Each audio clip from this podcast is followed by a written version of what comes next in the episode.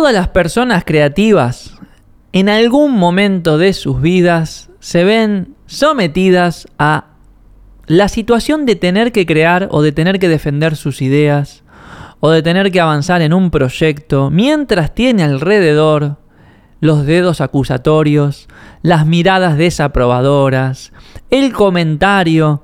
¿Es un hobby eso o lo estás haciendo de en serio? Y la sensación de que otras personas nos miran raro, no aprueban, no acompañan, o simplemente no miran el mundo con los mismos ojos que los miramos nosotros, ¿no? Y a veces eso se hace difícil de sobrellevar, porque cuando esa actitud viene de personas que quizás no conocemos, bueno, uno dice, ok, tomo el comentario como de quién viene. Pero cuando viene de algún ser cercano, algún amigo o grupo de amigos o algún familiar, eso ya es un poco más difícil de sobrellevar porque ese dedo, ese juicio, ese comentario está cargado por una especie de validación que les da nuestro vínculo con esa persona. ¿A qué me refiero con esto? No es lo mismo que venga un extraño y me haga una crítica, un extraño que yo no conozco, en quien no confío, en quien la verdad que no, no puedo dar mucho crédito sobre su conocimiento o no, que que venga mi hermano, o mi padre, o un amigo, y me haga una crítica desde el lugar en el que yo sé que lo hacen. Son personas en quienes yo puedo confiar, y ellas confían en mí justamente porque confían, se animan a decirme cosas que quizás otros no me dirían, ¿no? Entonces, esa es una situación a la cual nos vemos sometidos muchas veces en el proceso creativo y la cual tenemos que aprender a gestionar, porque aún las críticas, los juicios y los comentarios más amorosos del mundo vienen desde mentes, desde ojos y desde corazones que no son los nuestros, y también vienen desde maneras de ver y de funcionar que quizás no resuenan con la nuestra. Hoy te voy a aportar algunas ideas, algunos puntos de vista, algunas herramientas para sobrellevar este tipo de situaciones, pero antes me encantaría evitar caer en mi propia trampa. Y evitar caer en la trampa en la cual caemos todas las personas creativas cuando conceptualizamos el entorno, ¿no? Porque fíjate cómo empezamos hoy. Hablamos del entorno y estamos hablando directamente de las personas que nos critican, nos miran raro o nos hacen un juicio de valor. Pero la historia no termina ahí. Y para entenderlo es necesario dar un par de pasitos atrás para poder ver el mapa completo. Y al ver el mapa completo uno puede comprender mejor este tipo de situaciones. Vamos a empezar por el principio. La ciencia nos dice que para comprender a un individuo, sí o sí hay que observar el entorno en el cual ese individuo funciona. ¿Esto qué significa? Varias cosas. A priori, significa que ninguno de nosotros es una isla, que todos estamos permanentemente relacionándonos y vinculándonos y que permanentemente somos permeables a los lugares, los espacios, las personas, los hechos, los sucesos que vamos atravesando.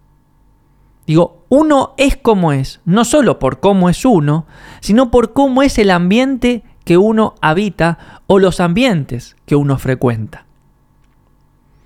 Lo segundo que significa esto, y ya entrando un poco más en, detalle en la cuestión creativa, es que cuando uno comprende esto, uno se da cuenta también que a la hora de crear, el entorno crea con uno.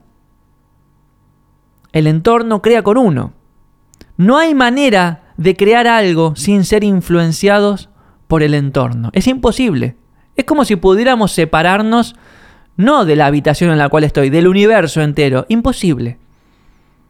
El lugar, el momento, las personas, las situaciones que estoy atravesando, indefectiblemente van a teñir mi proceso creativo. Con esto lo que te estoy diciendo es que hay ciertas cosas que son inevitables que jamás vas a tener la posibilidad de plantarte en una isla y hacer lo que quieras todo el día, porque incluso esa situación no funcionaría. Necesitamos de la influencia del entorno para enriquecer nuestro proceso creativo. también tenemos que entender que como personas creativas, tenemos la responsabilidad de realizar nuestras ideas, de materializarlas, ¿no? de diseñar nuestro propio proceso creativo explorando, haciendo un estímulo a nuestra curiosidad, buscando oportunidades, etcétera, etcétera, etcétera. Pero tenemos igual cantidad de responsabilidad en diseñar un entorno que nos ayude a hacer un ejercicio de nuestra creatividad. Y acá lo que te estoy hablando, al, plantear la cuestión de diseñar el entorno, es que uno tiene que ser propositivo para ayudarse en su proceso creativo. Uno tiene que proponer los ajustes, los cambios, las adaptaciones necesarias para poder uno funcionar mejor. ¿Y a qué se lo propone? Bueno, acá viene lo importante. El entorno no son solamente las personas con las que frecuentamos. Sí, esa es una dimensión que compone el entorno, pero hay tres más. O sea, en total el entorno está compuesto por cuatro dimensiones. Las personas, obviamente, el espacio o los espacios que habitamos, el tiempo y los hechos.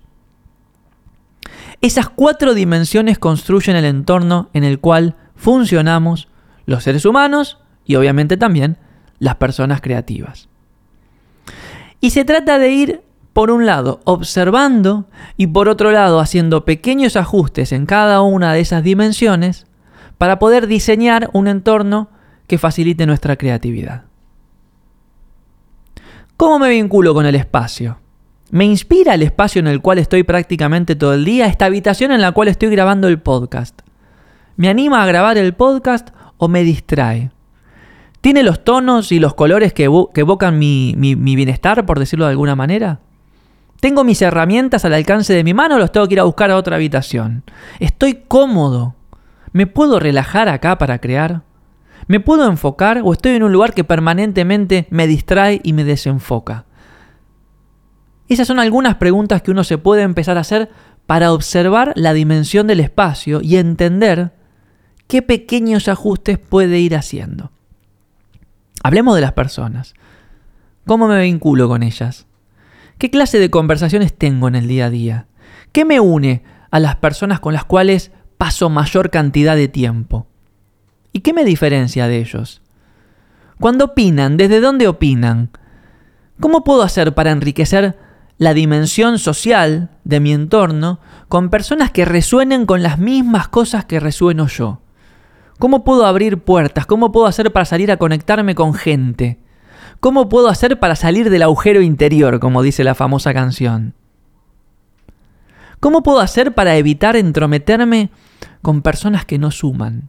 O si tengo que relacionarme con personas que no suman, ¿cómo puedo hacer para que no me afecte tanto? ese comentario que sé que no viene desde un buen lugar o desde un lugar con el cual yo resueno. Hablemos del tiempo también, la tercera dimensión. ¿Cómo uso mi tiempo? ¿Cómo uso las horas? ¿Son horas que me hacen sentido o son horas que me separan del propósito? ¿Me falta tiempo? ¿Estoy todo el tiempo corriendo detrás de la zanahoria? ¿Y por qué? ¿De qué estoy llenando mis días? ¿Entro en estado de flow en algún momento de la semana ¿O vivo balconeando permanentemente mi proceso creativo? Y finalmente los hechos, la cuarta dimensión que compone mi entorno. ¿Qué pasa? ¿Y qué tiene para decirme las cosas que pasan hoy? ¿Qué tan permeable y adaptativo soy a lo que sucede? ¿Trato de controlarlo todo? ¿Me dejo fluir? ¿Qué escucho? ¿A dónde veo oportunidades? ¿A dónde se cierran puertas?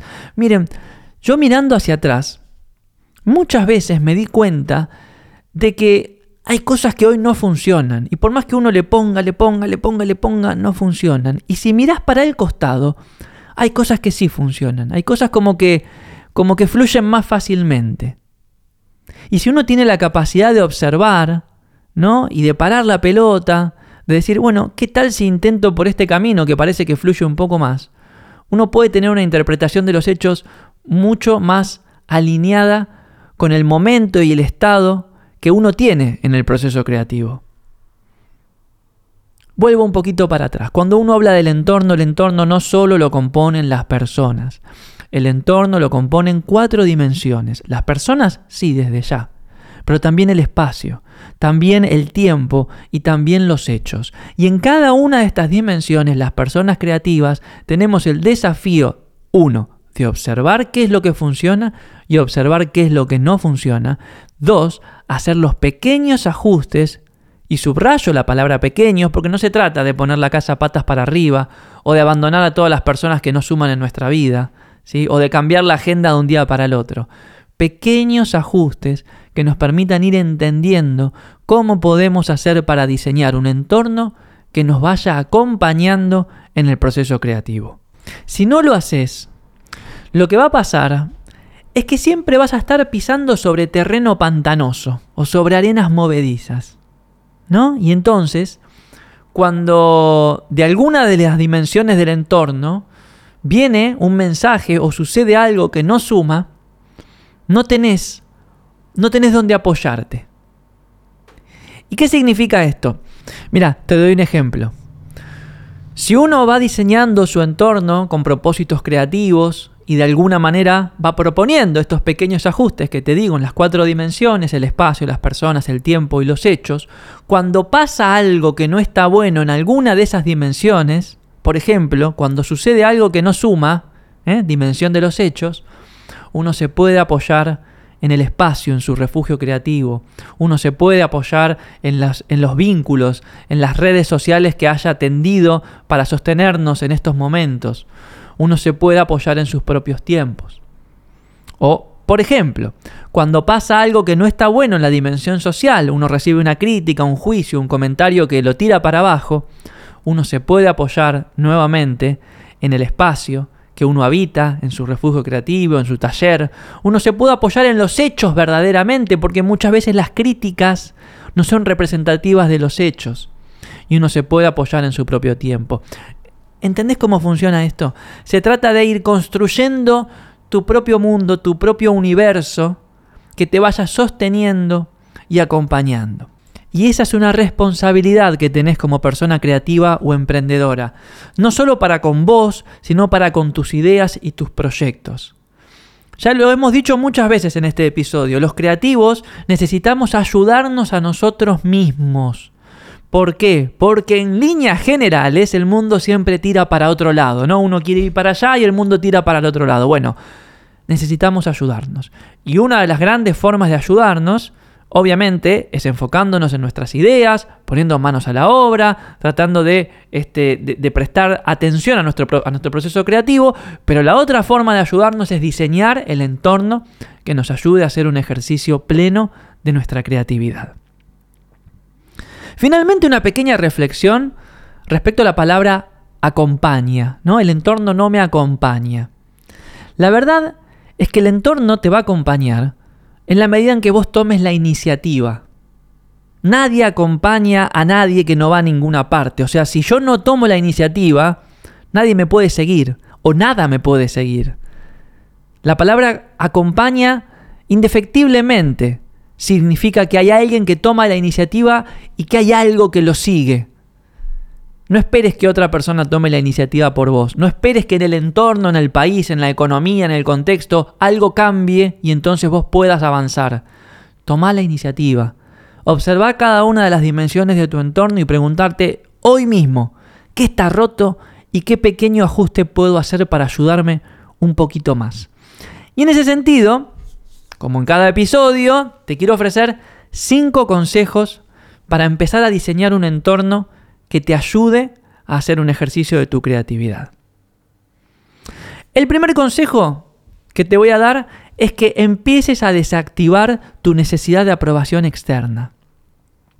Esa famosa sensación que tenemos de bienestar y de alegría y de orgullo cuando alguien nos felicita o nos dice qué buen trabajo, no está bueno depender de ella, es adictiva.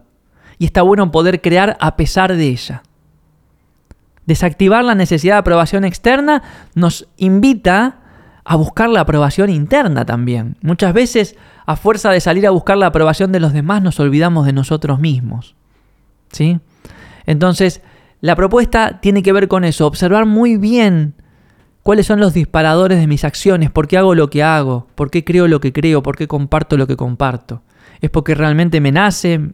es una manifestación que yo quiero hacer de mi ejercicio creativo, es una idea que realmente me enciende o lo estoy haciendo para que los demás le den me gusta o me den palmaditas en la espalda. Autoestima y amor propio son las dos grandes herramientas a través de las cuales uno puede desactivar esa adicción a la aprobación externa. Y ambas, tanto autoestima como amor propio, requieren observación, requieren tiempo, requieren dedicación.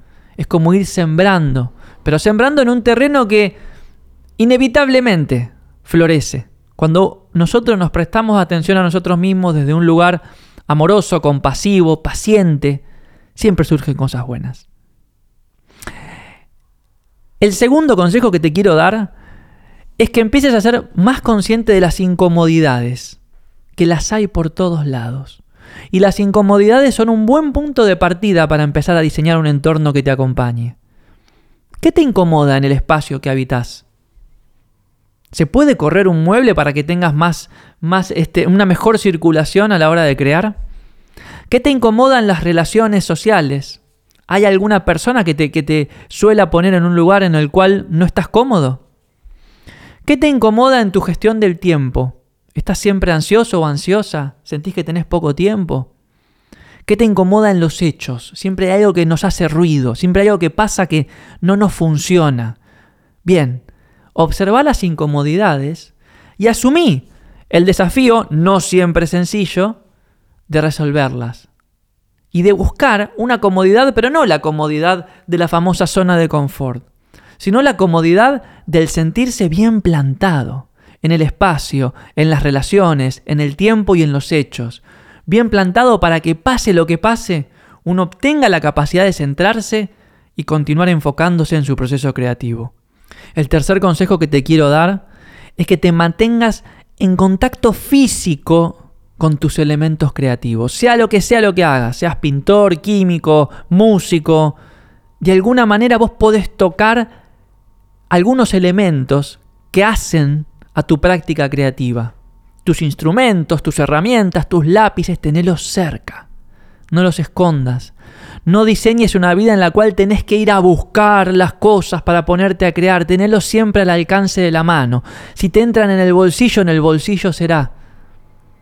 Pero mantenete en contacto físico porque el contacto físico te ayuda a entrar en eje, a centrarte, a enfocarte muy rápidamente. Por eso siempre tengo mi piano a un, mira, a un metro de distancia. Estoy estirando la mano y lo estoy tocando en este momento y tengo mi guitarra del otro lado y tengo mi cuaderno amarillo de ideas acá, a 20 centímetros, en donde estuve bocetando algunas de las reflexiones que te comparto hoy. Está todo muy cerca, entonces es muy fácil para mí entrar en contacto con mi creatividad.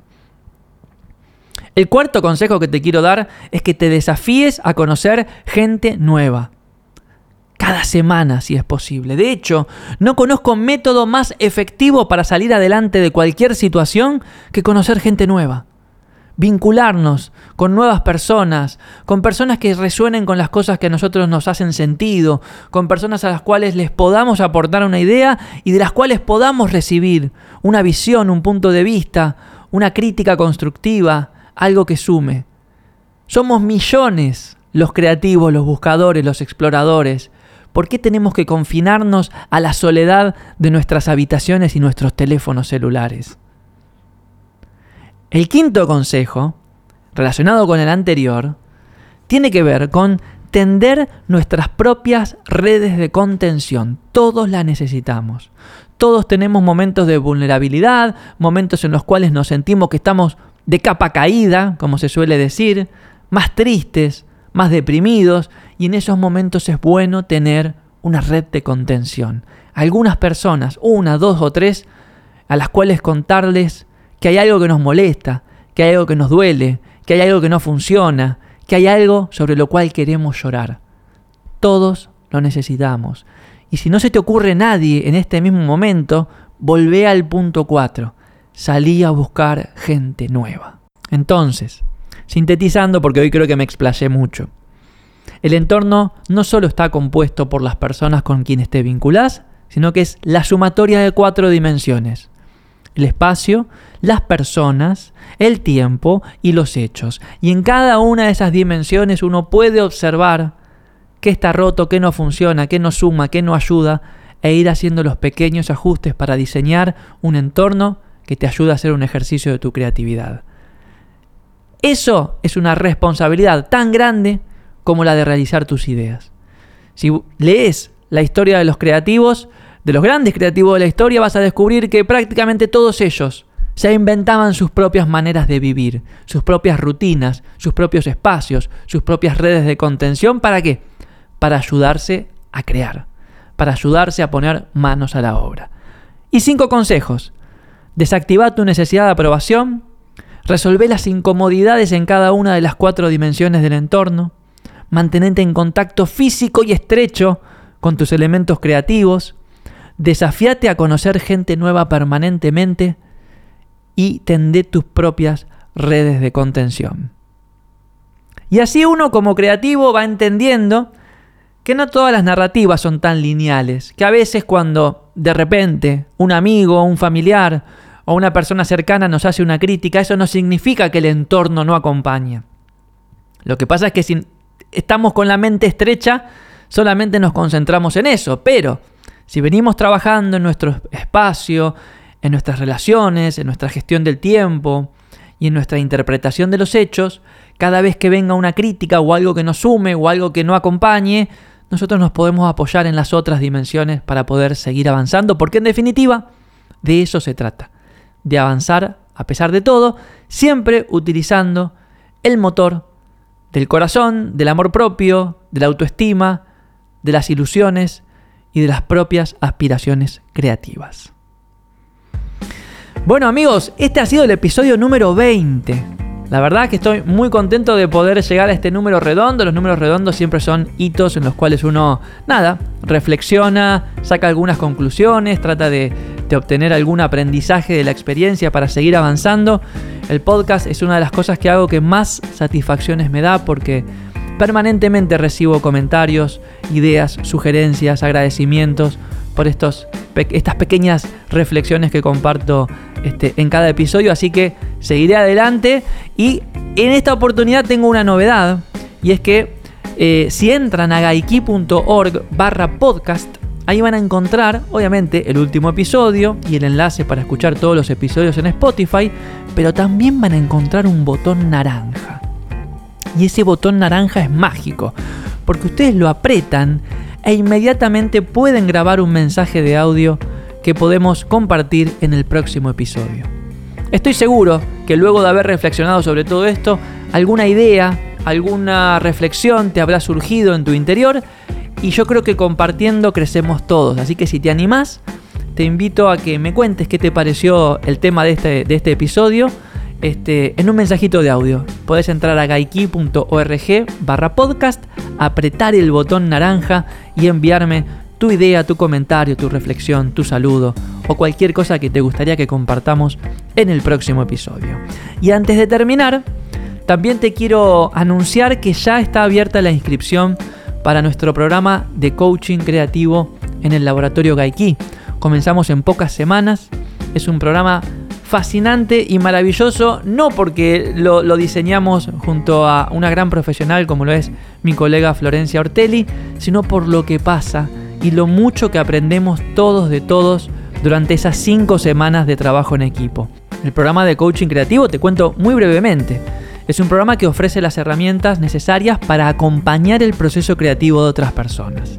Y la verdad es que el universo de personas que, son convocadas por esta iniciativa es muy diverso. Vienen profesores, coaches, artistas, facilitadores, emprendedores o simplemente personas que quieran dedicarse a ayudar a otras personas en su camino de la creatividad. Ahí aportamos más de 200 herramientas con Florencia para inspirar, acompañar y desafiar a las personas en su camino creativo. Si te interesa, te invito a que visites gaiki.org en la sección cursos, coaching creativo, está el programa completo. Empezamos el 27 de agosto eh, y la verdad es que es una experiencia muy, pero muy enriquecedora. Las personas que certifican como coaches Gaiki forman parte de un universo en el cual estamos permanentemente en contacto, eh, haciendo eventos internos, seguimos aprendiendo juntos, compartiendo herramientas, testimonios, experiencias de nuestros workshops, nuestros cursos, nuestras facilitaciones y lo que estamos haciendo entre todos es tendiendo la red más grande de creativos y de facilitadores de la creatividad del mundo de habla hispana. Ya somos más de 120 coaches aquí en 20 países, así que estamos creando algo muy inspirador, muy enriquecedor y te invito a formar parte. Bueno amigos, espero que hayan disfrutado escuchando este episodio, tanto como yo disfruté de grabarlo.